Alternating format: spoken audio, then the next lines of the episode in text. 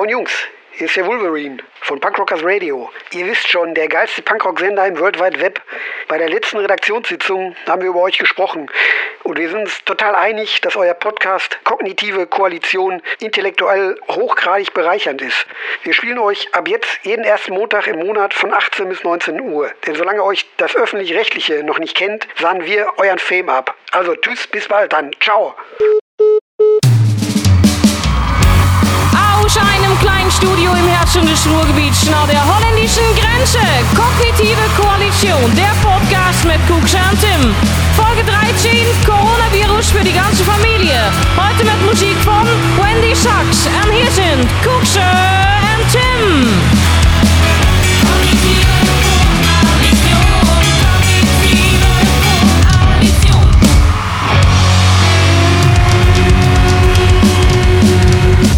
So, jetzt mal für ein paar Minuten Netflix aus, ein bisschen einfach mal zurückziehen, ein bisschen Zeit für euch selbst. Es ist wieder Zeit für Kognitive Koalition. Mein Name ist Kuxa. Ich bin der Tim. Na?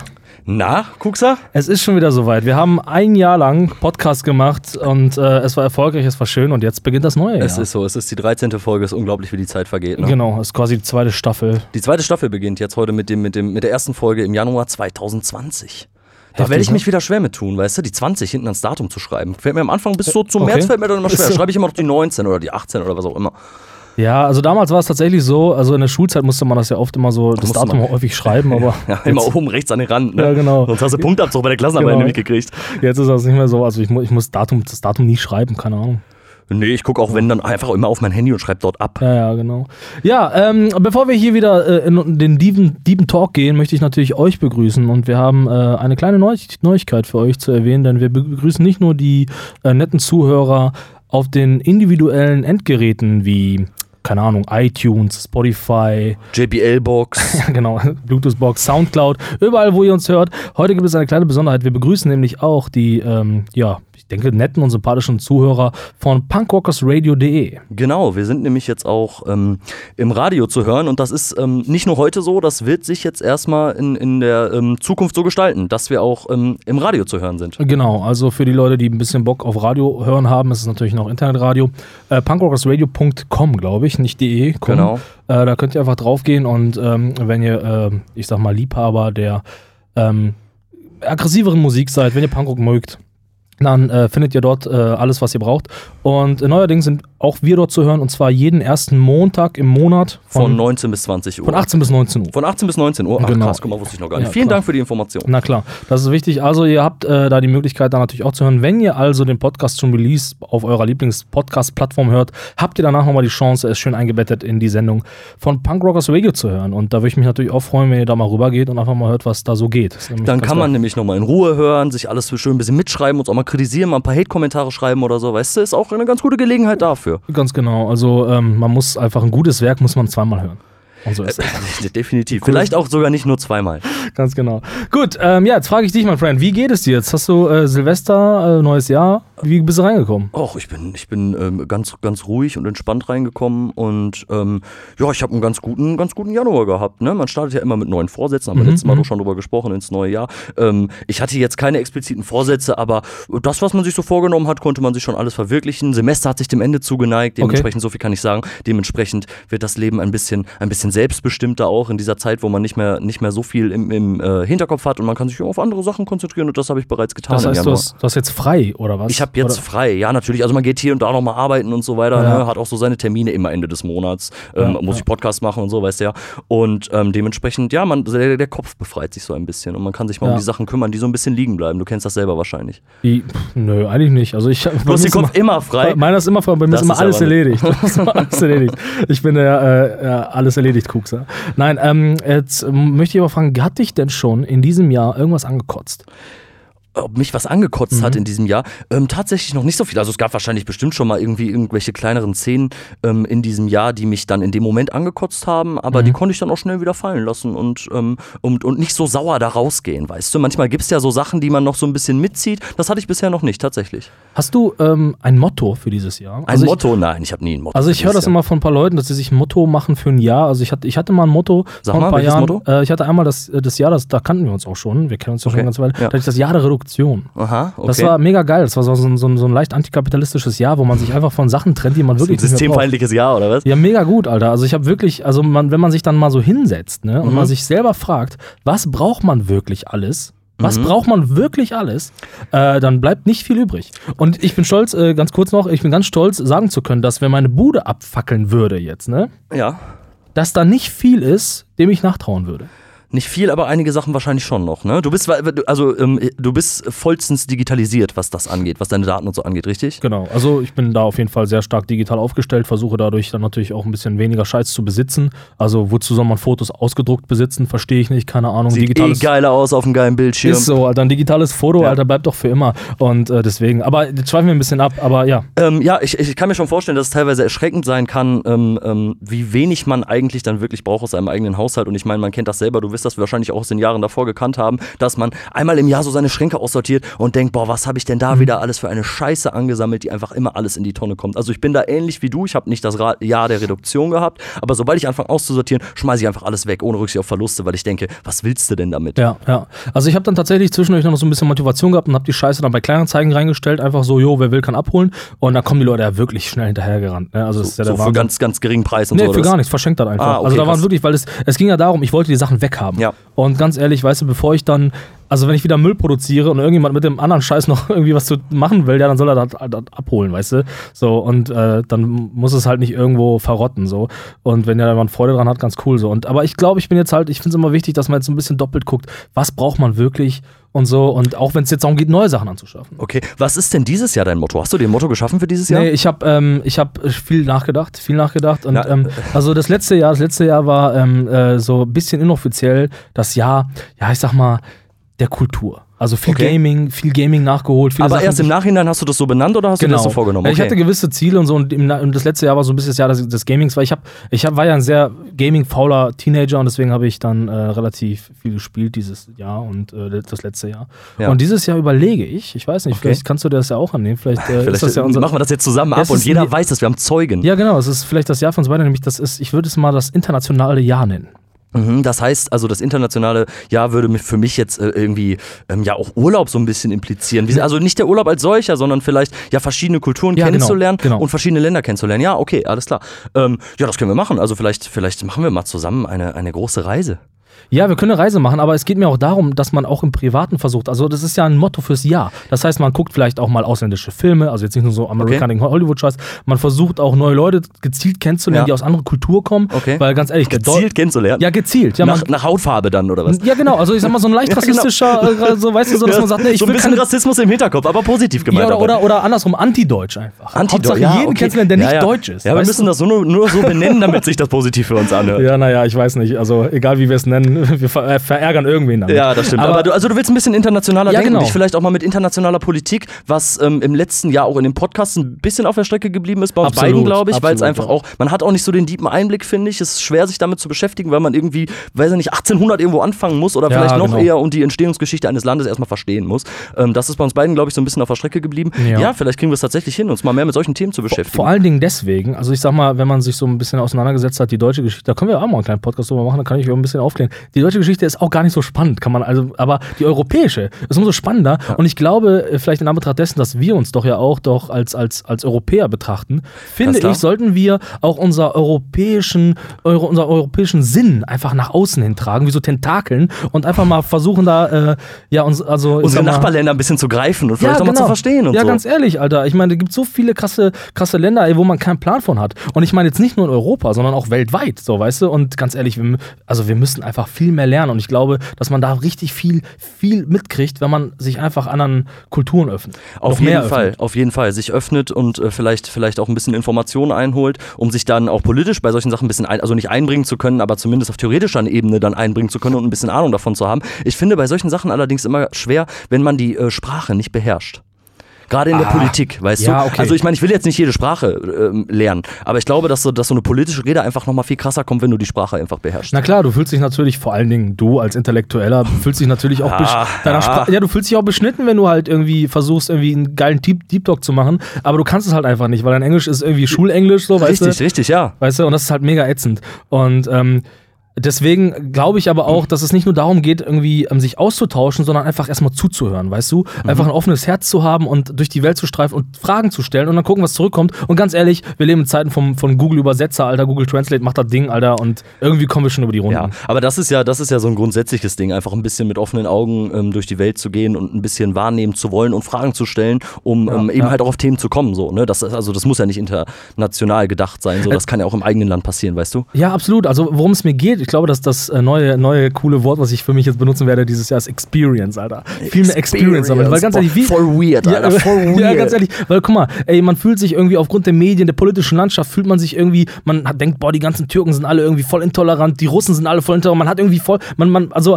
also ich habe das oft, dass ich dann immer so, so irgendwie so ein Volk dann irgendwie eigentlich irgendwie so diskreditiere, aber ja. wenn ich dann jemanden kennenlerne, der aus so einer Kultur kommt, der ist so richtig nett und ich denke, ja, ja, krass, weißt du, sind halt nicht alle Politiker. Ja, man pauschalisiert einfach wegen der politischen Ebene und man darf das manchmal gar nicht auf die Menschen ja. projizieren, weil die oftmals gar nicht so sind und vielleicht auch nur Opfer dessen, wenn sie teilweise Absolut. sogar anders denken und so, ne? Und man pauschalisiert da häufig, genau. das stimmt. Und das internationale Jahr soll das ein bisschen relativieren und äh, soll auf jeden Fall neue Experience schaffen und ähm, ja gut, aber bevor wir uns da jetzt irgendwie äh, drin verfangen, äh, wir sollten auch mal darüber reden, was noch im letzten Monat so passiert ist. Januar. Waldbrände in Australien, verheerende Folgen für Tier- und Pflanzenwelt. Die freiwilligen Helfer entpuppen sich als wahre Helden. Immerhin sind Kängurus und Wombats viel süßer als Masthühner. Ansteckungsgefahr. Quarantäne in China. Die chinesische Regierung legt Großstädte lahm, während der deutsche Mittelstand einer relevanten Frage nachgeht. Können Päckchen mit Billigware Viren übertragen? Neuauflage der Zwei-Staaten-Lösung für Israel und Palästina. Donald Trump lässt seinen Schwiegersohn einen chaotischen Friedensplan aushandeln. Ist er plötzlich warmherzig geworden oder ringt der Republikaner um Wählerstimmen? Esken und Borjans wurden vor fast zwei Monaten zur Doppelspitze der Sozialdemokraten gekürt. Die neuen Helden grübeln. Systemische Therapie mit der ganzen Fraktion oder Koalitionsauflösung? By the way, der AfD-Abgeordnete Peter Büstron beleidigte während seiner Rede im Bundestag den ehemaligen Außenminister Joschka Fischer als Arschloch und kassierte einen Ordnungsruf. Zur Erklärung, ähm, das ist eine unserer neuen Rubriken. Wir ähm, wollen den Zuhörern und Zuhörerinnen ähm, einen kurzen Rückblick über den Monat geben und ähm, dann im Nachhinein vielleicht auch ein bisschen darüber debattieren. Genau. Also wir haben ähm, im, letzten, im, letzten, im letzten Jahr waren wir ein bisschen spontaner und lockerer und jetzt, ähm, wir wollen auch der informative Podcast für euch sein. Also wir wollen auch der Podcast sein, der euch so das Wichtigste gibt. Äh, das heißt, wenn ihr keine Nachrichten hört oder so, wenn ihr so faule Schweine seid, die nicht mal Nachrichten hören, ja, dann hört wenigstens diesen Podcast, da kriegt ihr die gröbsten Sachen mit. Und die tagespolitisch aktuellen Sachen bekommt ihr dann vielleicht auch mit. Das ist ja schon mal ganz praktisch, oh. weißt du? Da muss man eben halt nicht die Tageszeitung lesen, genau. die sowieso keiner mehr liest. Runtergebrochen auf einen Monat. Und äh, ja, jetzt gerade aktuell ganz groß, auch in den deutschen äh, Schlagzeilen, weil jetzt auch endlich bei uns angekommen wie lange haben wir drauf gewartet? Endlich das große Comeback, Coronavirus, auch bei uns jetzt. das große äh, Comeback ist jetzt auch da in München angekommen. Endlich da, genau. Ja. Ja, keine witzige Sache, ey. Sorry, nee, finde ich nicht witzig. Ich hab, nee. ähm, kann ich direkt mal anfangen, ey. Also das hat mich auf jeden Fall die letzten Tage, wir können auch gleich über äh, äh, Saskia Esken und so sprechen. Das finde ich auch total spannend. Da habe ich auch viele Gedanken zu. Aber, eins nach dem anderen, eins ja, nach dem anderen. Schlag dich nicht wieder so. Sorry, ja, aber weil ähm, ähm, Coronavirus, ich habe gestern oder letztens erst habe ich äh, jemanden in meiner Nähe gehabt, der hat so richtig krass in die Hand genießt, so, ne? Mhm. Kennst du das so, ne? Ja, Wenn die Leute so richtig in die ja. Hand niesen und ich denke mir so, boah, man niest in den Unterarm. Man niest, niest in den verkackten Ellenbogen und ja. ich, ich erkläre euch jetzt auch nicht warum, das googelt ihr einfach, warum das sinnvoll ist, da so. Und ich habe mir halt so gedacht so, ähm, das sollte man tatsächlich machen. Und weißt du, warum mich das doppelt gestört hat? Weil dieser jemand, der das gemacht hat, sofern ich das noch richtig in Erinnerung habe, tatsächlich auch so in so einem äh, im Gesundheitswesen ist. Okay. Weißt du, und ich denke mir, ja, weißt du, du kannst niemanden, dich auf niemanden mehr verlassen, wenn nicht mal ja. mehr die Krankenschwestern ja. irgendwie richtig ja. niesen können. Leute, die sich damit beschäftigen so und wo das eigentlich präsent in den Köpfen sein muss, ähm, das dann nicht zu machen, ist dann schon irgendwie ein bisschen schade, so, weißt genau. du? Ja, ich finde auch so, so, so, ähm, ja, so Viren, die sich dann ausbreiten und dann auch so schnell und so ist. Also ich meine, im Endeffekt, so wie ich das jetzt verstanden habe, ist es ja jetzt erstmal nichts lebensgefährliches so. Ne? Also das Corona, also kann natürlich lebensgefährlich werden, aber insofern es früh erkannt wird, ist es halt einer, einer Erkältung auch gleichzusetzen von den Symptomen her, richtig? Ja, genau. Nur es ist ja, also es ist, das Coronavirus an sich ist ja erstmal ein ganz typisches so, mhm. ne? Es, und äh, es ist auch trotzdem so, dass auch jährlich immer wieder Menschen an, an Grippeviren sterben. Ja, ja, das ja. ist erstmal nichts Neues. Aber dass das jetzt natürlich so, so also das, neue Virus ist ja jetzt halt mutiert und es ist dadurch ein bisschen anders und äh, greift natürlich auch ähm, äh, Leute mit einem schwachen Immunsystem an. Und es sind schon, also gerade aktueller Stand, 138 äh, Leute gestorben. Ach krass, ja, das war mir gar nicht so gestorben. Und, und äh, ja, wir reden von jetzt irgendwie weiß ich gar nicht, schon 6000 Fälle. Jetzt haben wir noch ein ja. Schiff irgendwie, wo angeblich jemand Symptome zeigt. Da sind auch 6000 Leute drauf, die dürfen nicht aus dem Schiff runter. Aber das ist schon, das kann schon eine fiese Epidemie werden. Ja, auf jeden Fall. Zumal, wenn es sich so schnell halt auch verbreitet, dann ist es Ja. halt eine gefährliche Sache. Und China wird ja teilweise jetzt einfach ein bisschen abgeriegelt. So, die Flüge werden gestrichen, wie du sagst. Mit dem Schiff habe ich heute auch gelesen, Ja. so, dass da irgendwie 6000 Leute drauf sind, die jetzt nicht von dem Schiff runter können. So, ja, ne? genau. Das muss man vielleicht erklären, weil also äh, es begann alles in China so und ähm, ähm, es war so, ich weiß nicht, ob du dich noch erinnern kannst an diesen, an dieses SARS-Virus, S-A-R-S-S, äh, S-A-R-S, SARS hieß es, glaube ich. Ähm, äh, da kann ich mich auch noch dran erinnern. Ähm, ich glaube, da sind auch richtig viele Menschen gestorben. Und ähm, da hat China damals nicht so reagiert wie heute. Jetzt haben die relativ schnell die WHO irgendwie äh, informiert und so. Und äh, versuchen das relativ ja offen irgendwie zu behandeln. Nach dem Motto, wir kriegen das schon hin, ist nicht so schlimm, aber ey, damit ihr das alle Bescheid wisst, dass Das- wir dieses Problem haben. Und guckt dir das mal bitte an, auch euch, liebe Zuhörer. Tut mir doch mal den Gefallen. Ich, jetzt ist ein folgendes Problem. China sagt, die haben das unter Kontrolle. Haben ein paar Städte abgeriegelt und so. Aber Keine- Großstädte auch Genau. abgeriegelt, ne? Gut, als Diktatur kannst du machen, was du willst. Und jetzt pass auf. China hat jetzt aber gesagt, wir brauchen auch Krankenhäuser.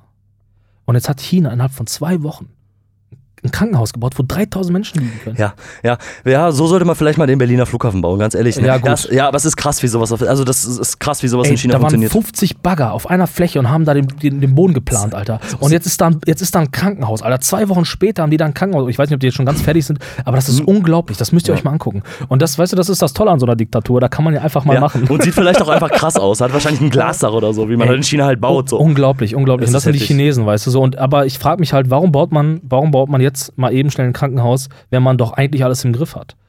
Ey, ganz ehrlich, vielleicht ist das auch das Ende der Welt, ey. Naja, aber wenn sie ja schon mal Bescheid gesagt haben, das ist doch auch schon mal eine nette Geste. Ja, Ja, aber ganz ehrlich, ist auch heftig, was in der Welt abgeht, so, ne? Also, keine Ahnung, guck mal nach Australien, Alter, die, die, die Waldbrände Ja. werden einfach, es ist so heftig, da sind teilweise einfach Na Naturgewalten, die der Mensch bis heute, ob es ein Tsunami ist, ob es ein Riesenbrand ist oder so, die der Mensch bis heute nicht in Ja. den Griff bekommt, so, man kann nichts dagegen machen, so, es ist halt einfach so, man versucht das mit allen Mitteln zu bekämpfen, aber man kriegt es nicht eingedämmt, so, es, ist, es, es klappt einfach nicht, weißt du? Ja, also das ist da ja, also es ist wohl so, dass, dass Brände in Australien erstmal nicht unüblich sind. Ne? Also da brennt es ja sowieso immer äh, permanent. Ne, aber immer wieder mal, weil es halt auch viel, viel Wald gibt und so.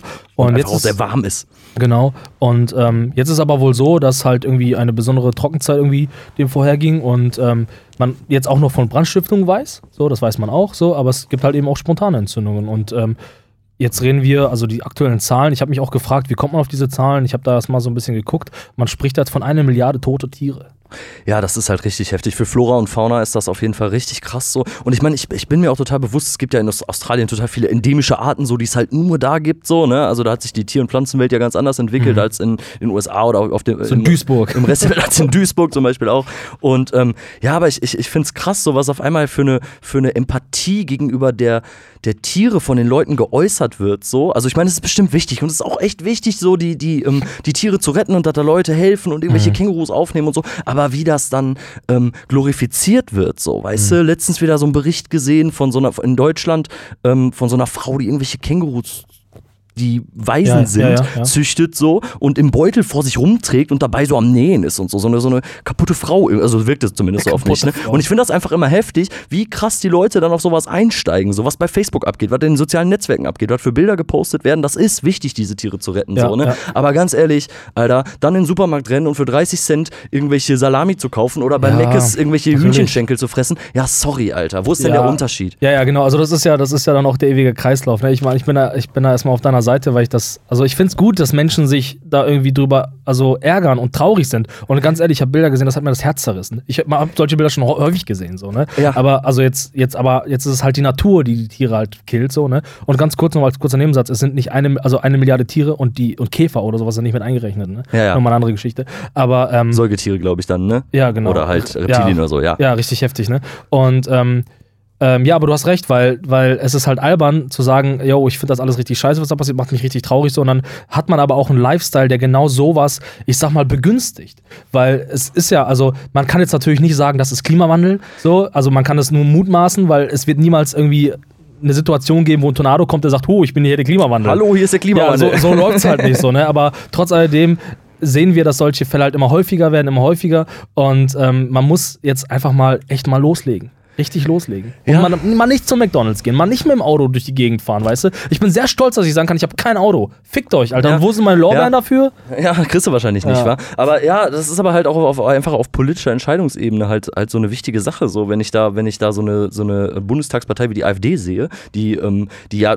scheinbar immer noch damit beschäftigt mhm. ist, den Klimawandel zu leugnen so und Anträge stellt, die Automobilindustrie in Deutschland zu erhalten. Mhm. Aber Tesla mit 10.000 neuen Arbeitsplätzen in Berlin wollen wir nicht. Wir wollen nur deutsche Autos. Wir wollen nur Verbrennungsmotoren. Weißt du, auf so eine Schiene geht das und das nervt halt einfach. Das ja. nervt. Ja, es blockiert halt einfach gerade was ganz Wichtiges so, ne? Und ich meine, wir sind natürlich, wir haben jetzt schon wichtig, wichtig, wichtig, mein Gott, viele wichtige Sachen geschafft. So, wir haben jetzt den, den Kohleausstieg, den haben wir jetzt besiegelt, der ist jetzt fest, das wird ja. passieren. Und überleg mal, das muss man sich, also ich will die Sache jetzt auch nicht irgendwie kaputt reden, weil wir sind das einzige Land, was, was den Kohleausstieg jetzt irgendwie fest hat und aus der Atomenergie ausgestiegen sind. Wie soll, Was ja schon länger her ist. Ja, genau. Aber das muss man sich halt mal geben. So. Und das ist halt, alle anderen europäischen Staaten, die gute Emissionswerte haben, setzen alle auf Atom. So, und das ja. ist schon, ich meine, wir, wir sind halt die Germans. So. Und ich finde, wir sollten halt irgendwie diesen ewigen Ruf, den wir mal hatten, diesen Made in Germany-Ruf, weißt du, der muss halt wiederkommen. Und ich finde, wir müssen Vorreiter sein. Und ey, ganz ehrlich, da tut mir auch megamäßig leiden, aber da können wir nicht auf jeden Fall ja, ich will es jetzt gar nicht sagen, aber. Sag, sag, sag. Ja, bitte. nee, wir können, wir können halt nicht auf jeden kleinen ähm, Kohlearbeiter irgendwie achten. Das geht halt nicht. Wir sind eine große Demokratie so und wir werden ihn ja nicht erschießen. Wir werden nur sagen, ja, deine Arbeit fällt jetzt halt weg so und, und, du wirst halt einen neuen Job kriegen, Alter. So, wir ziehen dich mit, so, wir sind Sozialstaat, wir kriegen das schon alles hin, keine Sorge. Jo. So, und das finde ich, sollte man diesen Leuten vermitteln und, und auch den Leuten klar machen, wofür man da eigentlich kämpft. Ja, genau. Und der Sozialstaat muss dann halt in die Bresche springen und dafür halt was tun, so, ne? Dass man halt nicht äh, sagt, so, wir verlieren jetzt hier 50.000 Arbeitsplätze und den, den Leuten geht es dadurch schlecht, so, weil es geht ja um was Größeres. Ja, so, es geht ja. ja. einfach darum, das Klima jetzt zu schützen und da muss man halt irgendwie ähm, dafür aufkommen, dass die Leute irgendwo anders ihre Arbeit halt finden und ihr Leben ja. dann so weiterleben können, wie sie es halt vorher konnten. Aber an diesen Stellen festzuhalten und zu sagen, deswegen machen wir das jetzt nicht, ja, das weiß ich nicht. Also ja, man hat das auch, man hat auch das Gefühl, dass die Bundesregierung sich da irgendwie selbst blockiert, weißt du, so dann geht es jetzt irgendwie darum, also ich, jetzt haben auch die ersten Firmen pleite gemacht, die ähm, äh, die Windkrafträder bauen. Wie kann das sein? In einer jetzigen Zeit, da solche Unternehmen pleite gehen oder sagen, wir machen da nicht mehr mit. Gleichzeitig haben wir jetzt auch diese komische 1000-Meter-Regel, dass irgendwie äh, so, ein, äh, so ein Windrad irgendwie 1000 Meter von einem Haus weg sein muss. Ich verstehe das alles. Ja, sag mal. Ja, ich verstehe das auch, aber es nervt halt trotzdem ein bisschen. Ne? Ja, das ist halt so, das ist so das Bürokratische auch irgendwie genau. in Deutschland und irgendwie so immer dieses Leidende, so weißt du? Da genau. wird halt ein riesen Windrad gebaut. Ja, hätte ich jetzt auch keinen Bock, das sofort in meinem Garten stehen zu haben. Ist jetzt nicht der geilste genau. Ausblick, aber wenn es so ist und im Allgemeinen dann irgendwie wohltut, dann sollte man das doch einfach mal machen und nicht über tausende Umwege zu gehen, genau. dass dann fängt wieder, dann geht man weiter vor Bundesverfassungsgericht, Alter, mit einem scheiß Windrad, so, weißt du, was ich meine? Also nur vom Prinzip her. Und ähm, das muss halt nicht sein, so. Da können Leute einfach auch mal sagen, so, ja, ist jetzt halt so. Nehme ich jetzt so Ja, hin. ich meine, es ist, es ist schwer. Wir leben in einer, in in einer geilen Demokratie und die muss sowas aushalten. Ich finde auch, dass jemand dann auch klagen darf und so. Und vor allem, wenn es darum geht, zu enteignen. Es geht ja auch teilweise darum, Leute zu enteignen, zu sagen, ja, sorry, ey, du musst jetzt hier weg, weil hier muss eine geile Trasse hin oder so. Weißt du, das ist, da muss man halt, da, da muss man ein Gerichtsverfahren haben können. Das finde ich schon alles in Ordnung. Aber wir müssen halt irgendwie auch finde ich, den Leuten auch irgendwie das Gefühl geben, jo, wir machen das nicht, weil wir euch anficken wollen, sondern weil es ja einfach um den fucking Planeten geht. Ey. Ja, vielleicht geht es einfach um das Gefühl, was man den, was man den Leuten dann im Endeffekt ähm, dadurch dann gibt. Ja, genau. Ja. Naja, aber die Politik wird das richten wahrscheinlich. Also ich freue mich schon auf die nächste Bundestagswahl mit. Oh, ist äh, den, auch gar nicht mehr so lange, ne? Nee, und ich bin gespannt, wer dann für die, für die SPD ins Rennen geht. Ähm, Saskia Esken und Norbert Walter Bojans der Politiker, wo man nicht weiß, wo, äh, wo Nachname und wo Vorname ist.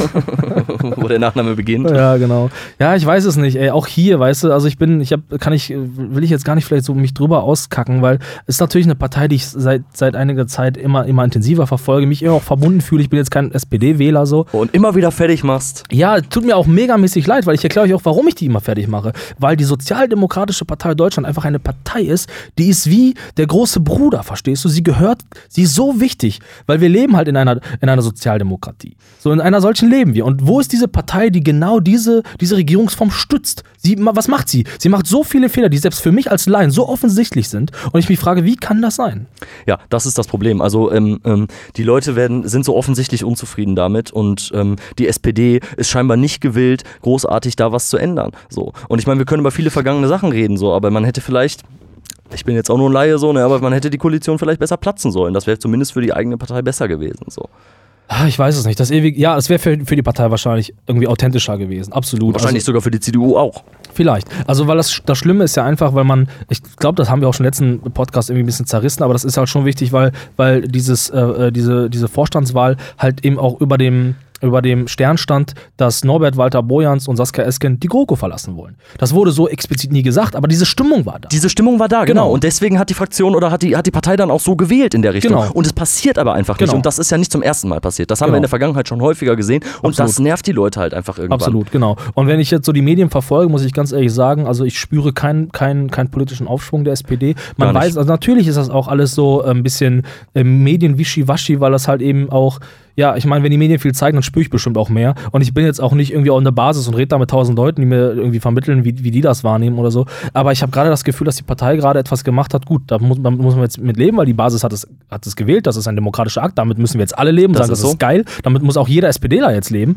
Und ähm, ähm, trotz alledem hat man das Gefühl, das ist jetzt so, ja, die Party ist jetzt auch langweilig. Jetzt will auch keiner mehr drüber reden. Die Party ist auch langweilig und so ja. langsam könnten auch mal Bundestagswahlen wieder sein. So. Ja, genau. Ne? Und ähm, das ist vielleicht, das ist auch so ein Problem, was ich einfach sehe. Ähm, es, geht, es geht für mich viel ähm, auch äh, mal um Übersetzung, um Vereinfachung der Politik. Mhm. So, wir haben da letztens schon mal privat drüber gesprochen, wenn wir vom Syrienkrieg ausgehen, so, mhm. da spielt Erdogan mit, da spielt Trump mit, da spielt Putin mit, da spielen die europäischen Staaten, Rebelle A, B, C und D mhm. plus mhm. Assad und der islamische Staat. So, ganz ehrlich, welcher normale Bürger soll die ganze Scheiße denn noch checken? So? Und für mich ist es auch Aufgabe, der Politik, solche Dinge zu vereinfachen und dem Bürger halt näher zu bringen. Absolut. Aber um, dann, ja, sorry. Um eine, um, damit der Bürger ähm, mündig sein kann, eine Meinung sich dazu zu bilden. So. Und ich ja, äh, war okay. da auch von einem guten Elektriker, der mir Strom gerade erklärt hat, dass er aufs Kleinste runterbricht, ja. um es zu verstehen. Weißt du, was ich meine? Ja, und absolut. das, das, äh, die Politik sollte gewillt sein, das mal zu machen. Ja, natürlich, klar. Also ähm, da muss man natürlich auch gucken, weil durch Vereinfachung auch Sachen verloren gehen. Aber du musst dir doch, also pass auf, du darfst ja nicht vergessen, die Welt ist ja so riesig. So, wir haben ja das internationale Jahr. Die Menschen, Menschen sind so verschieden. Jetzt, ist ja, jetzt beschlossen. Ja, ist jetzt beschlossen. So. Aber ähm, die, die, die alleinerziehende Mutter, weißt du, die ähm, ja, die irgendwie damit beschäftigt ist, einfach ihr, ihr vielleicht noch irgendwie ADHS-krankes Kind irgendwie zur Schule zu schleppen mit dem Kackfahrrad und dann guckt, was die zu fressen kriegt oder so. Ja, die hat gerade Bock auf alles, ne? Aber nicht über den Syrienkrieg sich Gedanken zu machen. Das ist mir klar. Das ist in der Realität natürlich auch anders. Aber man soll jedem die Chance geben, der Bock hat, ähm, sich, sich eine Meinung dazu zu bilden, die mhm. sich auch bilden zu können. Und das so möglichst vereinfacht, wie es auch geht. So, dass die Debatte im Bundestag und der Antrag anders aussieht, ist mir klar. So, aber es kann halt auch ein Politiker da sein, der, das, der die ganze Sache einfach mal erklärt. Ja, du hast, du hast schon recht. Ich meine, es gibt natürlich Informationen, man kann sich die holen, wenn man Bock hat. So, wenn man Bock hat, kann man sich die holen. So. Aber du hast natürlich recht, ein Politiker sollte schon die Sprache eines jeweiligen Volkes sprechen. Ja, genau. Und an dem Bock scheitert es doch bei so vielen Dingen ja, bei, bei, den Menschen. So, klar. ganz ehrlich, klar. Man kann nicht von jedem erwarten, dass er Bock darauf hat, sich irgendwie fünf Stunden in irgendeinen scheiß Antrag von der AfD einzulesen, um zu kapieren, ja, was da eigentlich gerade debattiert wird. Ja, so. absolut. Wir haben, ähm, wir haben noch ein, zwei Beiträge für euch vorbereitet, aber bevor wir, bevor wir da äh, hinkommen, äh, will ich noch, noch eine Sache dazu sagen. Ähm, ich glaube nämlich, dass die Politik viel mehr vermitteln sollte, ähm, dass die Politik für die Bürger macht. Weißt du, also es ist so, wir haben oft so große Gesetze, so wir haben jetzt den Mietendeckel, der wurde jetzt eingeführt. Ich bin gespannt, wann wir das spüren. Also ich freue hm. mich ja auf den Tag, wo die, wo die alleinerziehende Mutter dann kommt und sagt, ey, der Mietendeckel hat mir geholfen, dass ich jetzt weniger Miete zahlen. Die spürt das ja nicht. Verstehst ja. du? Weil sie kriegt ja nichts weniger. Ja. Sie, so. ja, man muss eindeutig spürbare Anreize schaffen. Genau. Das ist, glaube ich, die Aufgabe der, der Politik und ähm, ja, und die Opposition kann halt drauf zeigen. Genau. Die Einfachheit der Menschen berücksichtigen. So einfach kann es doch sein. Genau. So, ähm, es ist Zeit für einen kleinen Beitrag.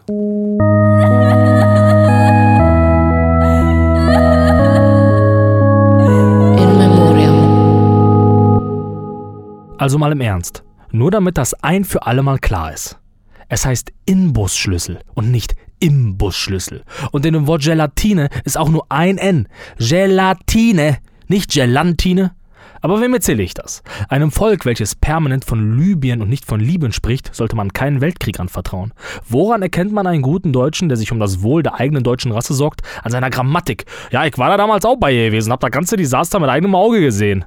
Im Wort Desaster steckt kein I. Und was ist eigentlich, ich war dort gewesen? Doppelte Vergangenheit? Das ist doch nicht richtig, oder? Ich höre es jetzt schon. Das wird man wohl noch sagen dürfen. Ja, darf man auch, auch wenn es falsch ist. Aber wenn, dann muss man auch konsequent sein und sagen, ich fuhr dort gefahren oder ich lief dort gelaufen. Ach, das ist jetzt wieder was ganz anderes. Also wenn man auf seine Fehler besteht, aber dennoch darin nicht konsequent ist, dann ist man halt einfach nur dumm.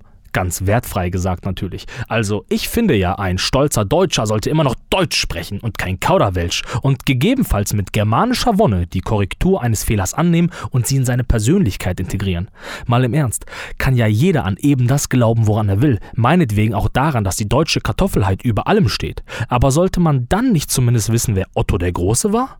Nur mal so offen in den Raum gefragt. Wenn man sich dazu entscheidet, sofern das eine tatsächlich bewusste Entscheidung ist, ein deutscher Patriot zu sein und seine individuelle Liebe zum eigenen Vaterland damit auszudrücken, es notfalls mit Gewalt vor gefährlichen Fremden zu verteidigen, sollte man dann nicht zumindest die deutsche Grammatik beherrschen? Das wäre ja quasi so, als würde man sich für einen bestimmten Fußballverein prügeln, auf Anfrage dann aber nicht mal die Spieler mit Namen aufzählen können. Wäre doch voll creepy, oder? Ich meine, da behauptet jemand, er würde etwas lieben, sich notfalls sogar mit Gewalt dafür einsetzen, aber weiß dann nicht mal mehr darüber als ein desinteressierter Außenstehender? Verrückt. Wie viele Typen kenne ich, die austicken, wenn man nur einen kleinen Witz über ihre Mutter macht, aber nicht einmal wissen, wann sie Geburtstag hat? Wie viele Pferdemädchen kenne ich, die so sehr Pferde lieben, aber nicht einmal die verkackte Rasse ihres Pferdes kennen? Und noch viel schlimmer, wie viele Sozialarbeiter kenne ich, die behaupten, sich für Menschen zu interessieren, mir aber im Verlauf des Gespräches nicht eine einzige Frage stellen und nur von sich reden. Und wie viele Kerle gibt es, die Autos voll geil finden, aber nicht mehr darüber sagen können als ja, ja V8-Motor, ja, voll geil, V8-Motor.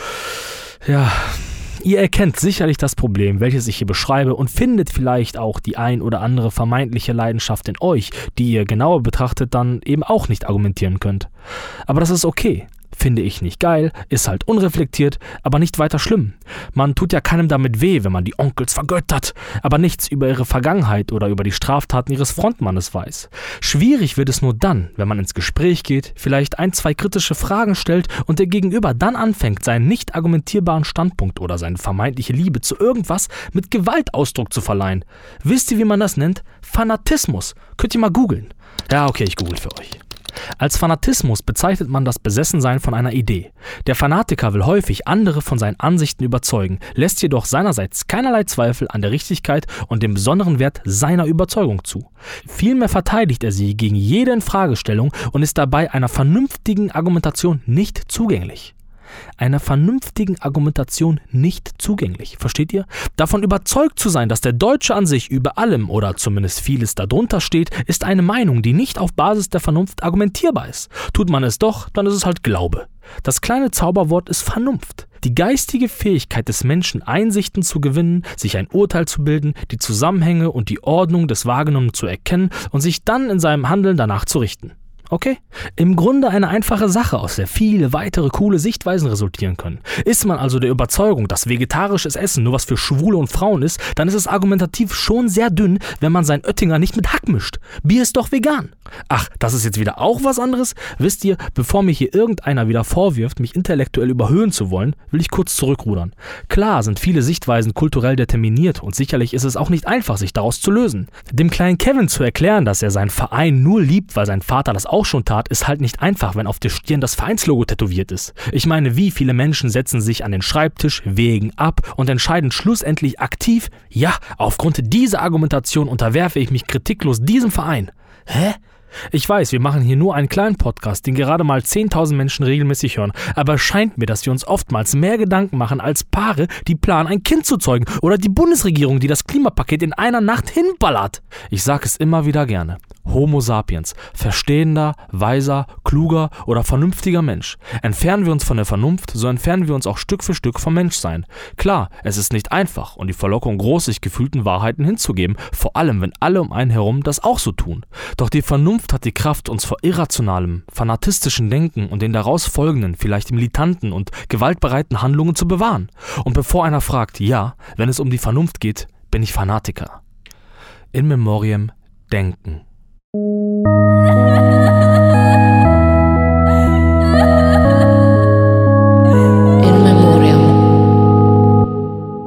So, das war das äh, höchst geistreiche In Memoriam für heute.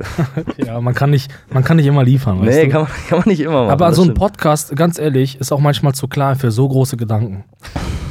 Philosophisch. philosophisch. Ey, ganz ehrlich, weil ich schreib's, ja, ich will das jetzt nicht, das kann man eine Reflexion machen. Ja, kann man, aber, eine Reflexion. Später, ähm, später. Apropos, apropos ähm, äh, Podcast zu klein, ich habe gerade noch, äh, ihr seht direkt, wie aktuell wir sind. Ähm, wir haben ja heute nämlich, wir zeichnen den Podcast auf am Donnerstag, den 30. Januar und gerade eben kam mir noch hier so ein Alert rein, äh, WHO ruft internationalen Gesundheitsnotstand aus und äh, in Bayern ist auch jetzt der fünfte äh, Coronavirus-Patient ähm, bestätigt worden. Der fünfte ja. bereits? Jo, der fünfte und wir sind bei fast, ja, bei 8000 Infizierten. Krass, und Notstand ausgerufen, heftig. Ja, so fing das bei, ähm, bei in Raccoon City auch an. Ich sagte das, irgendwann ja. laufen wir hier wie Zombies rum. Ja, ja, das kann passieren, kann passieren. Na gut, Alter, ganz ehrlich, ne? Hast du, äh, also du hast mich ja ein bisschen angesteckt, ne? Du laberst ja immer von den Lenzen und so und ähm, hast du ja oft schon auch hier im Podcast erwähnt und so. Ja. Und ähm, ich habe ähm, mir dem, mich mit dem jetzt auch mal auseinandergesetzt und gucke jetzt relativ regelmäßig Markus Lanz. Ne? Okay. Ich weiß nicht, ob es die letzte, ich meine, es war die vorletzte Folge, beziehungsweise ist jetzt wahrscheinlich noch eine gekommen. Hast du Till Schweiger da gesehen? Ja, ja. ja. Wie fandst du den? Ja, Till Schweiger ist immer wie so der besoffene Onkel auf einer Party, der, der, weißt du, der, also ich finde von seiner, von seinem Auftreten wirkt er immer wie so ein übelster AfD-Wähler, wie so ein übelster Rechter. Ja, aber ist er ja halt Nee, nicht. ist er und das nicht. ist ja auch gut für alle. Ja, ist für alles Gott sei Dank so, aber der wirkt halt wie so ein militanter alter Sack. Boah, Alter, und der ist immer so emotional, so der entgleist immer so total, wenn der irgendwie so Fernsehbeiträge hat oder zugeschaltet wird oder so, Ja, weißt du? ja. Und der hat, ähm, hat ja bei Lanz, also du hast es ja gesehen, ähm, hat gesagt, ähm, Populismus heiße, die Meinung des Volkes zu vertreten. Ja, ja, ja. Das hat er stimmt. öffentlich im Fernsehen gesagt. Ja, sorry, Alter, aber was ist denn da los? Das ist ja, das ist ja offensichtlich einfach falsch. Ja, das stimmt. Ja, das war jetzt auch in so einem Kontext eingebettet. Ja, keine Ahnung. Also Mar Markus, äh, Markus müsst ihr mal gucken, wenn euch das interessiert, weil das ist natürlich auch schwierig, so, eine- so eine ganze Folge jetzt mal eben zu zerkauen. Ja, aber so, ein- so ein Till Schweiger, der kriegt es halt. Also der, der ist halt so impulsiv in seinem Reden so und ich habe nicht das Gefühl, dass er sonderlich mega krass reflektiert, was er sagt. Und also ich, tut mir auch mega leid, Till, wenn du jetzt zuhörst. Ne? Ich weiß, dass du unseren Podcast verfolgst, aber ja, können wir sehen, nämlich. Ja, genau, aber ich, manchmal ist das alles mir ein bisschen zu impulsiv, weißt du? Also ich versuche Ja. dann, ich würde Ja. nicht so sein. Ich Ja. würde immer mit ein bisschen Vorbehalt, mit ein bisschen Demut mal in so ein Gespräch ja, und so ein bisschen vorsichtig sein und nicht Ja. dann hinterher die Sendung gucken und sich dann Ja. vielleicht zu denken, also der, wenn man das sieht, dann denkt man sich doch, was habe ich denn da jetzt gesagt? So, Genau. dann googelt man einmal und dann weiß man, dass man einfach gerade Kacke erzählt ja, hat. Populismus so, heißt auf jeden Fall nicht, das zu sagen, was die Leute alle, alle wollen. Ich meine, das ist ein Aspekt dessen, aber äh, es ist auf jeden Fall erstmal nichts Gutes. Ja, so. aber es ist, äh, es ist äh, Populismus ist das Dramatisieren einer politischen Lage so und das hat er ja ganz offensichtlich vergessen dann in dem Ja, auch Zusammenhang. vor allen Dingen mit dem Ziel, einfach ähm, Stimmung zu machen, um, um dann seine Wähler, seine, Ja. seine Stimmen zu bekommen. ja. So ein Das gewisser Opportunismus ist ja normal so in Ja, der genau, Politik, genau. ne? aber sobald es dann Populismus ist und, und einfach nur Wählerstimmen holen so Ja, und, und eine äh, Lage zu dramatisieren, viel schlimmer zu machen, als sie eigentlich ist, dann Genau. ist das für mich Populismus und das hat er da ganz offensichtlich vergessen. Genau, also es geht da halt einfach um eine gezielte Manipulation. Ja. Und ja, Aber du sagst das schon richtig, also das sehe ich eigentlich relativ ähnlich wie du, ähm, dass er halt einfach wie ein unfassbar so, so ein impulsiver, ich würde fast, also triebgeleitet will ich jetzt nicht sagen, so, aber ein sehr impulsiver Mensch ist und einfach Ja. nur ja eine Reaktion auf eine Aktion zeigt und die einfach immer so maßlos übertrieben ist, weißt du, der ist ja dann auch so einer, der sagt, jetzt lassen Sie mich doch mal bitte ausreden und so, so habe ich ja schon mal häufiger von dem gesehen Mhm. und ähm, ich weiß nicht, das finde ich, hat da dann auch keinen Platz in, in einer Debatte oder in einer Diskussion. Ja, also das kann man natürlich machen, aber wenn man Till Schweiger ist, man hat halt offenbar nicht allzu viel krasses Neues zu sagen. Aber was mich nervt, das kann ich dir mal sagen so. Also ich, ich gucke ja wirklich, also es, es stellt sich ja auch immer, immer wieder mal so von, von abseits die Frage so, mit welcher Berechtigung wir hier diesen Podcast aufnehmen. Mit der verfickten Berechtigung, dass wir nämlich vielen Leuten zuhören und einfach ein bisschen was wiedergeben können. Und eine Sache davon sind viele Talkshows, die wir uns auch mal geben und auch mal ein bisschen was mal ein bisschen auch äh, trans, transkriptieren, trans? Transkribieren. transkribieren können. Trans, du weißt, was ich meine. Ja, ja. Scheiß Ausländer. Und, ähm, äh, und was mich nervt bei, bei, bei Lanz ist immer wieder, dass er immer wieder Gäste einlädt, die eigentlich nicht aus der Politik kommen, die eigentlich so, ja, keinen großen Plan davon haben, aber ihren Senf zu der Sache geben. Und Til Schweiger ist einer davon. Und das Schlimmste ist immer, dass das Publikum, und das ist offensichtlich immer eine Art von Matsche, Menschmatsche, die dann da sitzt. Und die dann klatschen, ne? Und klatscht. Und immer Ja, sagt, ja, ja, das war ein geiler Satz, so, weißt du so. ja, genau. Und äh, du kriegst natürlich immer so ein paar, paar Rechte, hast du da immer, die irgendwie nicht klatschen. Ne? Die, Ja, da die klatschen rufen dann was rein. Ja, genau, ne? Aber der, das nervt mich dann immer, weil, weil du siehst halt auch einfach, dass ein, ein, ein äh, Til Schweiger, der einfache Sätze bildet, der einfach plakativ formuliert und so, äh, und dann so Sachen sagt, so, ja, wir können doch keine Menschen im Mittelmeer, im Mittelmeer sterben lassen, sich sofort einen Applaus dafür einsagt und das aber irgendwie unsympathisch macht, weil dass das so ist, ist klar. Da braucht man nicht für klatschen, das braucht man auch nicht tausendmal wiederholen. Da sitzt man nicht bei Land, sondern setzt sich ein, verdammt nochmal. Ja, richtig, genau. Und genauso unreflektiert ist es dann in dem Moment halt, halt auch einfach zu klatschen so. Aber man muss schon sagen, also ähm, bei Markus Land sitzen ja auch häufig, also Andi Scheuer saß letztens auch da und so, ne? Also sitzen ja häufig auch wichtige Politiker, Ja. die sich dann zu irgendwelchen, irgendwelchen Fragen dann zumindest mal stellen müssen. Und dementsprechend glaube ich, dass diese Talkshows, also ich meine, ich finde Markus Lanz auch nicht sonderlich sympathisch so. Ich glaube, der ist ähm, teilweise ganz gut eingelesen so, kennt sich dann dementsprechend mit, mit Terminen und Themen und irgendwelchen Daten auf jeden Fall ganz gut aus so. Aber da sitzen halt relativ wichtige Leute und dementsprechend halte ich das mittlerweile auch wirklich für ein bisschen wichtiger, sich das eben halt auch anzugucken und zu gucken, wie die dann da reagieren. Weil das ist ja, das interessant ist, für uns auch. Das ist tatsächlich so. Also, ich habe ich dir gar nicht erzählt. Habe ich dir erzählt, dass ich da war? Warst du echt? Ich, war, ich bin dir sicher, habe ich nicht Wer warst du der, der hab- Maßen beleidigt hat da? Ich war bei Markus Lanz in der Sendung. Warum? Ja, ich habe Tickets bekommen. Und der Jetzt Produ- vor kurzem auch Ja, vor kurzem. Ich glaube im Dezember oder so oder noch im Januar. da war ich mal. Du lügst doch. Nein, der produziert in Hamburg. Wirklich, tatsächlich. In und, Hamburg? Ja, wirklich. Und dann da war ich, war ich da und dann habe ich mir das angeguckt. Und ähm, Wer, wer, wer waren die Gäste da? ähm, das war die erste Sendung im Jahr. tatsächlich. Okay. Dann war es doch, genau, im Januar, das waren die ersten und da war ähm, Christian Wulff. Okay. Christian Wulff und äh, der ähm, hier der Inhaber, der ähm, Manager von äh, Rossmann. Okay. Und äh, ja, die Sendung war okay, das war schon ein bisschen lahm, zwei Gäste nur, voll lame, weißt du? Aber ich muss, ich muss natürlich mal sagen, ich verfolge das ja regelmäßig. Ja. Also ich gucke das ja wirklich echt regelmäßig. Ne? Ich habe ja keine Freunde, kein Leben. Ne? Man Meine könnte Freunde- sagen, du bist auch Fan. ich bin richtig Fan, Ja. ne? Ey, das muss ich, das erzähl ich dir irgendwann mal privat, ne? Da war so ein Anheizer, ne? So ein Anheizer, ne? Der hat das Publikum Hat angeheizt. immer Ne? gesagt, was ihr machen ich sollt, hab oder gedacht, was? ich tick aus, Alter. Ganz ehrlich. Und das wäre mein Job. Mein Job wäre so Anheizer, auf die Bühne zu kommen, nur Nee. Witze zu machen. Ganz ehrlich. Und ja, aber auf jeden Fall, Markus Lanz gehört halt zu diesen Leuten. Also, der hat, der hat so ein fucking großes Privileg, dieser Mann. Der hat so tolle Menschen um sich herum immer wieder mal. Und ähm, wenn man ihn regelmäßig verfolgt, dann merkt man einfach, dass er Gesagtes vom Publikum immer wieder, also äh, äh, von von den Gästen nimmt, das klaut und hat einfach eins zu eins immer als sein eigenes verkauft. Er Wenn verweist Folge, Folge, äh, folgeübergreifend Genau, schaut, meinst du, genau. ne? Also man merkt das richtig so. Er verweist gar nicht darauf, dass der andere das gesagt hat, macht er auch mal. Aber oft nimmt er so sein eigenes Zeug und das nervt mich ein bisschen. Also ich finde nicht, dass es der geilste Gesprächsführer ist. Nee, Fall. absolut nicht, absolut. Und manchmal auch ähm, äh, finde ich das richtig respektlos, wie der mit Leuten umgeht, Ja. wie der halt gar nicht auf die eingeht, aber du hast schon recht, so, der genießt da ein riesengroßes Privileg, Ja, ja, da sitzen absolut. wichtige Leute, Alter, und der hat die Möglichkeit, die zu fragen. Ich will auch nicht sagen, dass er das immer schlecht macht, ich will jetzt auch nicht wieder zu viel Nee, der hat auch, nee, ja. Der hat auch seine Momente, die hat er. Der hat seine Momente, wo du denkst, Ja. oh, da ist jetzt aber gerade die Erleuchtung, Alter. aber ganz ehrlich, der macht das auch schon seit zehn Jahren oder so, die Sendung. Da ist Ja, doch auch klar, dass das ja. mal läuft. Aber es ist wirklich so, ich wollte noch mal sagen, sorry. Nee, nee, mach mal. Es ist auch wirklich so, dass, wenn man sich da so die Talklandschaft anguckt und so, ähm, dass er wirklich für mich zu den schlechtesten Talkmastern gehört, weil er, also er redet viel von sich tatsächlich auch, er lädt sich Gäste ein, stellt Fragen und dann ergänzt er durch sein eigenes Wissen. Und ich denke mir, nein, nein, das ist nicht, das ist nicht wahr. Das und ist so nicht richtig, Genau, genau. und das macht er ganz häufig und das Auch wenn nervt mich. Experten da sitzen oder genau, so zum Beispiel. Genau, Voll krass. Also er ergänzt das, was ein Exper Experte gesagt hat, das nervt mich richtig. Und äh, da muss ich tatsächlich sagen, und ähm, das ist ähm, also jetzt das Ergebnis meiner bisherigen Analyse, dass im Grunde alle Talkmasterinnen, die wir im deutschen Fernsehen haben, äh, den Job überragend machen. Also fast alle sind da auf einem ganz extrem hohen Niveau, sehr, sehr zurückhaltend, aber fordernd, was den Talk angeht. Und so muss ich ganz ehrlich sagen, weiche Knie vor Ehrfurcht.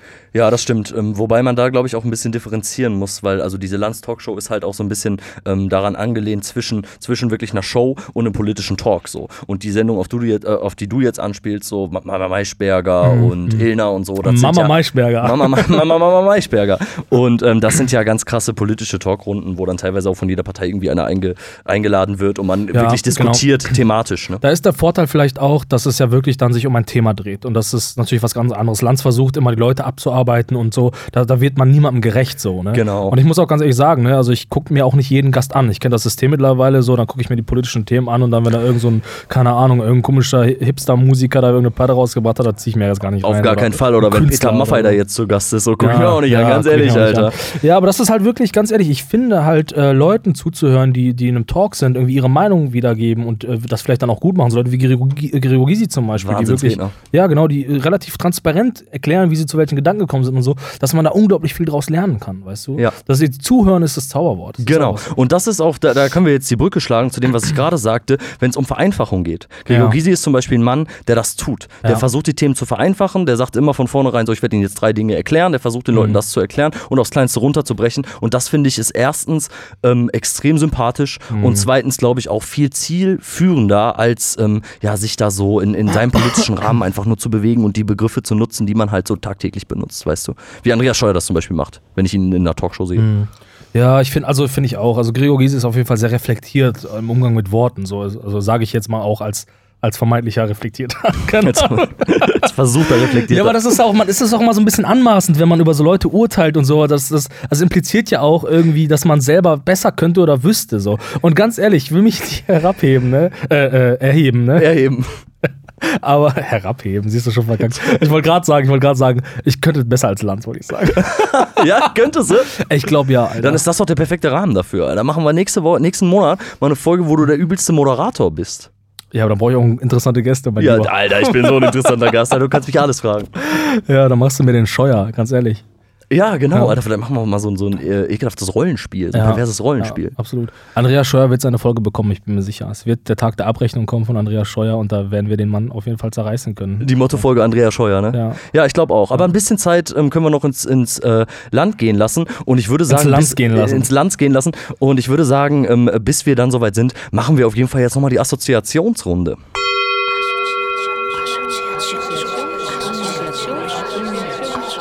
Assoziationsrunde. So, es ist wieder Zeit für unsere, unser tolles Spiel Assoziationsrunde. Äh, für die neuen von euch, für die, für die sympathischen Hörer ähm, auf punkrockersradio.com. Äh, es ist ein äh, kleines assoziatives Spiel. Es geht darum, dass wir ähm, Begriffe ziehen und äh, dazu assoziieren, was uns so gerade einfällt. Ähm, das ist ein äh, Spiel, das kann man auch gut mit Gästen spielen. Wir hatten schon sehr viel Spaß mit dem Spiel und wir wollen euch jetzt auch mal eintauchen lassen in, unser toll, in unsere tolle Spielerfindung. Genau, Tim zieht das erste Wort aus dieser Box. Ähm, Und das da lautet Vinyl. Vinyl.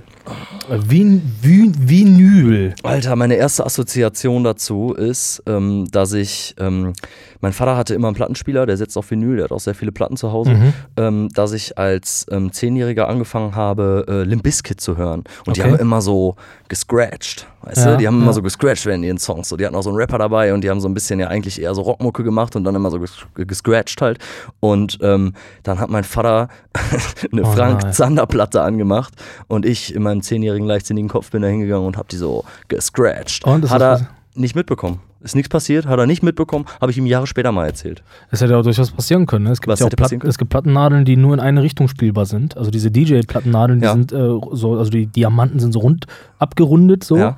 Und die äh, gibt auch Plattennadeln, die in eine Richtung nur gehen und dann würdest du die Nadel abbrechen damit. Habe ich nicht gemacht, glaube ich. gemacht, ähm, ja, das wäre wahrscheinlich relativ teuer geworden. Ne? Plattennadeln, sind, äh, Plattennadeln sind sehr teuer. War DJ Bobo mal DJ eigentlich? Weiß ich nicht. Fällt mir gerade im Zusammenhang ein.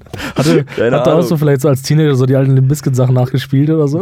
DJ Bobo, ja, weiß Ja, ich nicht. for, yeah.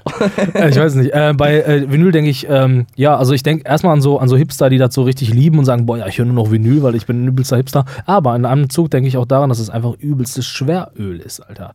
Übelstes Öl, das Zeug. Das ist halt einfach auch nicht, also es ist halt äh, ökologisch nicht so geil, ne? So eine Ja, Platte. Ja. Hast du persönlich eine Assoziation zu Vinyl?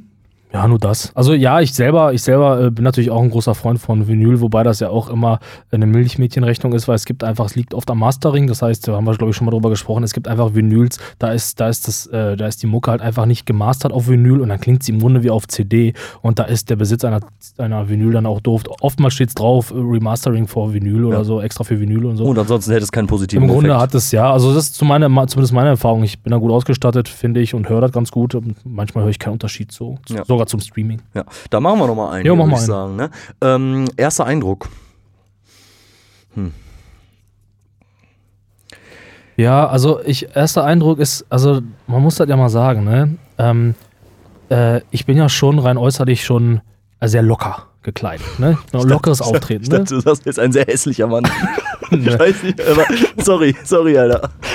Nee, Das war jetzt keine Offenbarung aber, oder so. Nee, alles gut. Aber ich war, ähm, ich war einmal war ich bei einem, ähm, äh, vor vielen Jahren, vor vielen Jahren war ich bei einem äh, Fotografen, da musste ich Passfotos machen und der hat dann äh, ein Telefon, äh, was denn? Passfotos? Oder Passfotos. vielleicht auch so ein bisschen Modelbilder für Nee, dich nee, und irgendwie für Leute, die du, die du verschenken möchtest Nee, oder so. Passfotos.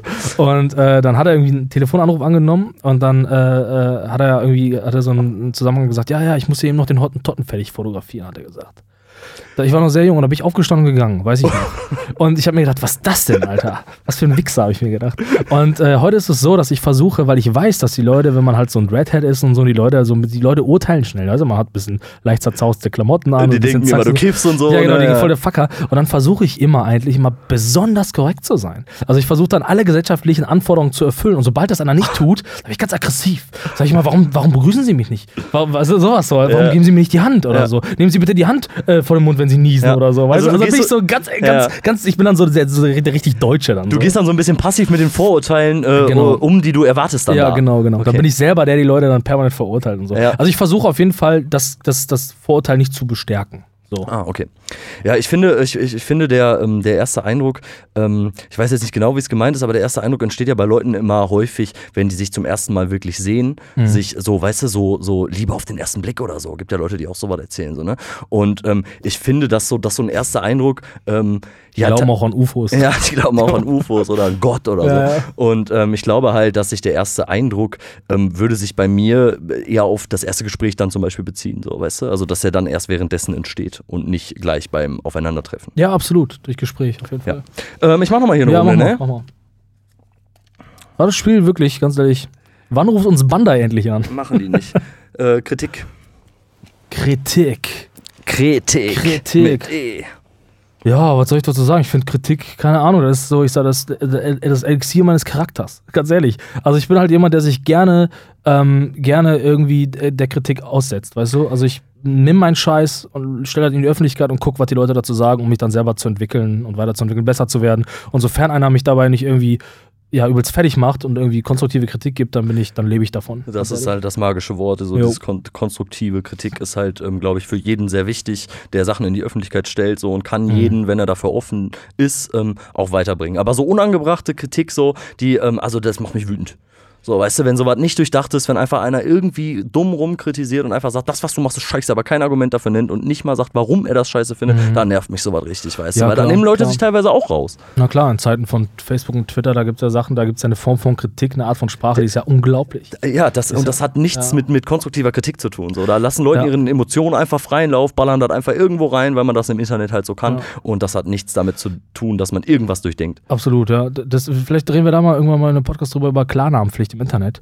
Aber äh, zum Abschluss, zum, zur Kritik noch, ist, was, was ich ganz ätzend finde, ist, ist Kritik, die nicht eingefordert wurde oft. Wenn Leute unaufgefordert einen einfach kritisieren, so, weißt du, du machst irgendwas so und dann kommt einer und sagt, Du hast aber hässliche Hosen an. Naja, nun ist es, ja, ja, ja, ich, ich, weiß schon, was du meinst, aber nun ist es ja Du bist aber hässlich. Es ist aber ja auch häufig so, dass die Leute dann in so Botschaften die Kritiker doch schon einfordern, aber das halt nicht ganz offensichtlich sagen. So. Ja, ja. Naja, gut. Es ist äh, schon zu spät, um über so schwierige Sachen zu sprechen. Genau. Es läuft die Zeit ab.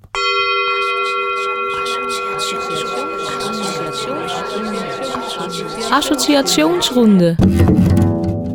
Naja, uns läuft die Zeit ab, war jetzt vielleicht auch so ein bisschen übertrieben. Wir werden uns ja bald ähm, einfrieren lassen und dann läuft uns überhaupt nicht mehr die Zeit ab. ja, stimmt. Nee, aber es ist wirklich so, äh, wir sind ja jetzt hier in einem Sender, deswegen bleibt uns wirklich nicht mehr so viel Zeit. Äh, vor allen Dingen jetzt auch noch die Band vorzustellen. Zum Ende des Podcasts gibt es immer ein bisschen Musik. Genau, wir dürfen euch die äh, wunderbare Band Wendy Sachs aus Leipzig heute vorstellen. Jo, richtig, genau. Äh, Wendy Sucks, äh, äh, wenn ihr den, äh, die letzte Folge mit, äh, noch gehört habt, äh, da hatten wir auch eine Band und die damalige Gitarristin dieser Band, sofern ich mich erinnere, die Chrissy, die ist aus der Band ausgestiegen, ist von Berlin nach Leipzig gezogen und hat dort eine neue Band gegründet. Und ja, Wendy Sucks ist auch, so wie ich das richtig verstanden habe, auch erst seit kurzem existent, haben sich neu gegründet, irgendwann Ende 2019. Voll krass, mega junge Band. Und ähm, wenn du auf die Facebook-Seite von denen gehst, die haben, keine Ahnung, 400 Auftritte schon. 400, unglaublich. Richtig krass, richtig fleißige Leute ja. scheinbar. Absolut. Also ähm, ganz kurz, um äh, das einzuordnen, also Wendy Sachs aus Leipzig. Ähm, auf der Facebook-Seite steht Female Fronted Punk Rock. Liegt daran wahrscheinlich, weil es halt, also es ist musikalisch auf jeden Fall, werdet ihr gleich hören, ja, ganz sauberer, sauberer Punk einfach. Ja, würde ich Ohne auch sagen. viel Magie, einfach guter Punkrock. Ähm, drei Frauen, ein Mann in der Band. Äh, der Mann, der, wie ist er? Danny, Dani, Danny? Dan, Dan, Danny oder Dani? Danny. Dani, ja, wahrscheinlich deutsche Band, Dani. Ja. Spielt Schlagzeug. Äh, dann haben wir, ich glaube, ich hoffe, jetzt spreche ich es richtig aus, Kami, Kami, Kami. Kami. Barbie und die Chrissy. Und äh, ja, mit Chrissy habe ich telefoniert, hat mir äh, so ein bisschen was erzählt. Ähm, äh, eine Story, die ich wirklich, wirklich krass fand, äh, nehme ich schon mal vorweg, ist, ähm, dass die Demo, die es zurzeit erst noch gibt, ich meine, die Band ist, ist existiert ja seit kurzem, könnt ihr euch überall reinhören, Spotify, YouTube Music, wo man so Musik hört, oder Bandcamp, da kann man auch die Musik auch kaufen. äh, haben wir übrigens gemacht, wir kaufen immer die Musik, wenn es ja, geht. ja, wir wollen die Bands ja auch unterstützen. Genau, ne? also für ein Euro oder so. plus Spende. plus Spende, ja. Ne, plus Steuern, Alter.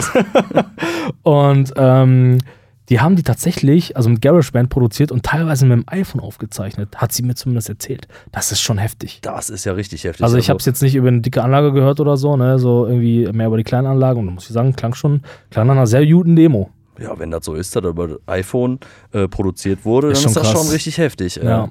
Und ja, ist auf jeden Fall, es ist halt, also auch lyrisch so, auf jeden Fall linke Mucke, also politisch ganz klar links eingeordnet, haben ähm, keinen Bock auf Nazis. Ähm, haben sie auch so gesagt, ne? Ja, ja, und haben sich auch ähm, ja, sind auch engagiert bei Kein Bock auf Nazis und äh, waren auch auf so einem Sampler drauf. Haben wir da noch zusammen, glaube ich, gesehen. Ja, genau. So einem Sampler waren die drauf. Jo. Ja, und es ist halt, ja, es ist halt schon, also es ist halt immer geil, also ohne jetzt äh, sexuelle Komponente, es ist halt einfach mega geil, wenn eine Frau singt. Und äh, ich finde ähm, vor allen Dingen hier die Stimme, ich weiß jetzt leider nicht, weil ich habe, so viel ich es gesehen habe, singen auch nicht, also singt nicht nur eine Frau, oder? Sondern zwei, die Barbie singt. Standen auf jeden Fall mehrere Mikrofone auf der Bühne. Und ja, finde ich auch. Also ich finde so, so, so gesunder Punkrock, so mit so einer, mit so einer rotzigen Frauenstimme garniert, finde ich schon immer irgendwie ja. ganz cool so. Absolut, ja. Und man hat das Gefühl, das ist so eine Musik, die halt immer ausstirbt. Es ist halt immer geil, wenn dann so Bands sagen, komm, wir machen, die, wir machen so eine Mucke halt einfach wirklich wieder, so wirklich wirklich echt Oldschool-Mucke und äh, ja, der Erfolg spricht für sich wahrscheinlich. Ne? Deswegen halt auch so viele, so viele Konzerte und äh, ja, ich äh, hoffe, ich werde euch auf jeden Fall mal live erleben. Ähm, äh, die Chris hat mir erzählt, dass äh, die mal mit äh, Slime zusammenspielen sollten. Uh, aber das ist dann irgendwie verschoben und abgesagt worden. Als ähm, Punkrocker oder Punkrockerin hat man es dann geschafft, wenn man mit Slime zusammenspielt, glaube ich. Ja, ja, kann sein. Ja, kann sein, weil der, weil der, äh, weil der Mitglied einfach wahrscheinlich alle Konzerte, alle großen Konzerte kontrolliert. Port, Robot, Rodeo. Und entscheidet, wer wo mitspielt. Genau, ein Monopol, ein Punkmonopol. ist das noch demokratisch? Ist das noch demokratisch? Man weiß es nicht. Also zumindest nicht anarchistisch. Oh, da denke ich Fehler der, in der, im Lifestyle. Aber gut, das ist äh, vielleicht ein bisschen viel. Ähm, ja, also ich finde es auf jeden Fall gut, wenn, wenn, wenn Leute halt auf jeden Fall so eine klar positionierte Mucke machen. Das war ja bei äh, bei, äh, ich glaube, bei Panika war es halt nicht ganz so stark politisch und äh, ja, was ja auch in Ordnung ist, aber ich finde es immer gut, wenn, ähm, äh, wenn Bands sich positionieren und ähm, ich hoffe, dass äh, ihr auch dieser Band mal eine kleine Chance gibt. Wobei, ganz ehrlich, die ist schon erfolgreich genug. Vor allem ist es, ja, auf jeden Fall, aber vor allem ist es für uns auch immer cool, so, so kleine Punkrock-Bands, die gerade irgendwie entstanden sind, vorzustellen, weil wir ja auch bekanntlich ähm, selber die Mucke eigentlich auch ganz cool finden und selber Absolut, mal ganz gerne ja. auf ein kleines rotziges Punkrock-Konzert gehen und da auch extrem Spaß dran finden. Absolut. Und ich kann mich auch tatsächlich auch in so eine, in so eine Stimme auch verlieben, ne? ganz ehrlich. Also ich höre dann einfach nur, nur, nur in die Stimme. Wirklich, ja. Man Scheiß. sollte die Menschen dann aber auch niemals mehr kennenlernen. Naja, vielleicht wird man auch enttäuscht, aber die Stimme, vor allem von dem Song, den wir jetzt hören, ist super gesungen, ganz ehrlich, finde ich richtig anziehend. Ja, ich freue mich drauf und ich wünsche unseren äh, Zuhörern und Zuhörerinnen äh, viel Spaß bei Wendy Sucks.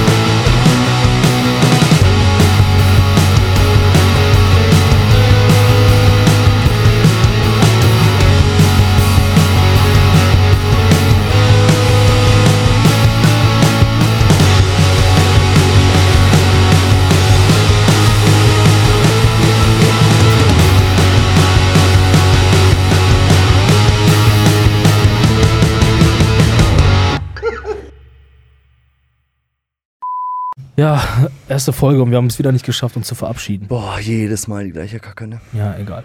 Ja, dafür haben wir eine Reflexion, dann können wir immer ein bisschen, können wir ein bisschen erklären, was wir ja. scheiße gemacht Damit haben. Damit können wir dann immer am Ende alles nichtig machen, was, ja. wir, was wir Also ganz kurz nochmal hier vor der Reflexion jetzt, äh, tschüss, ne? Danke für die, dass ihr zugehört habt tschüss. Im, im Jahr 2020 erste Folge. War, war nice, war nice ein Stein. Ja. ja, wie hast du dich gefühlt?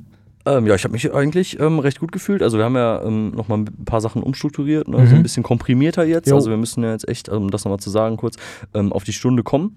Ja, wegen ja. der Kooperation ähm, mit Punkrockers Radio. Mhm. Und ähm, das ja. haben wir heute ganz gut geschafft. Ich fand, das war ähm, ganz, ganz schön getaktet. So, das hat mir so ein bisschen, das hat mir so persönlich so ein bisschen Sicherheit gegeben und so ein bisschen, es war halt ganz cool, dass komplett mhm. abgesprochen war, was, was wir wann machen.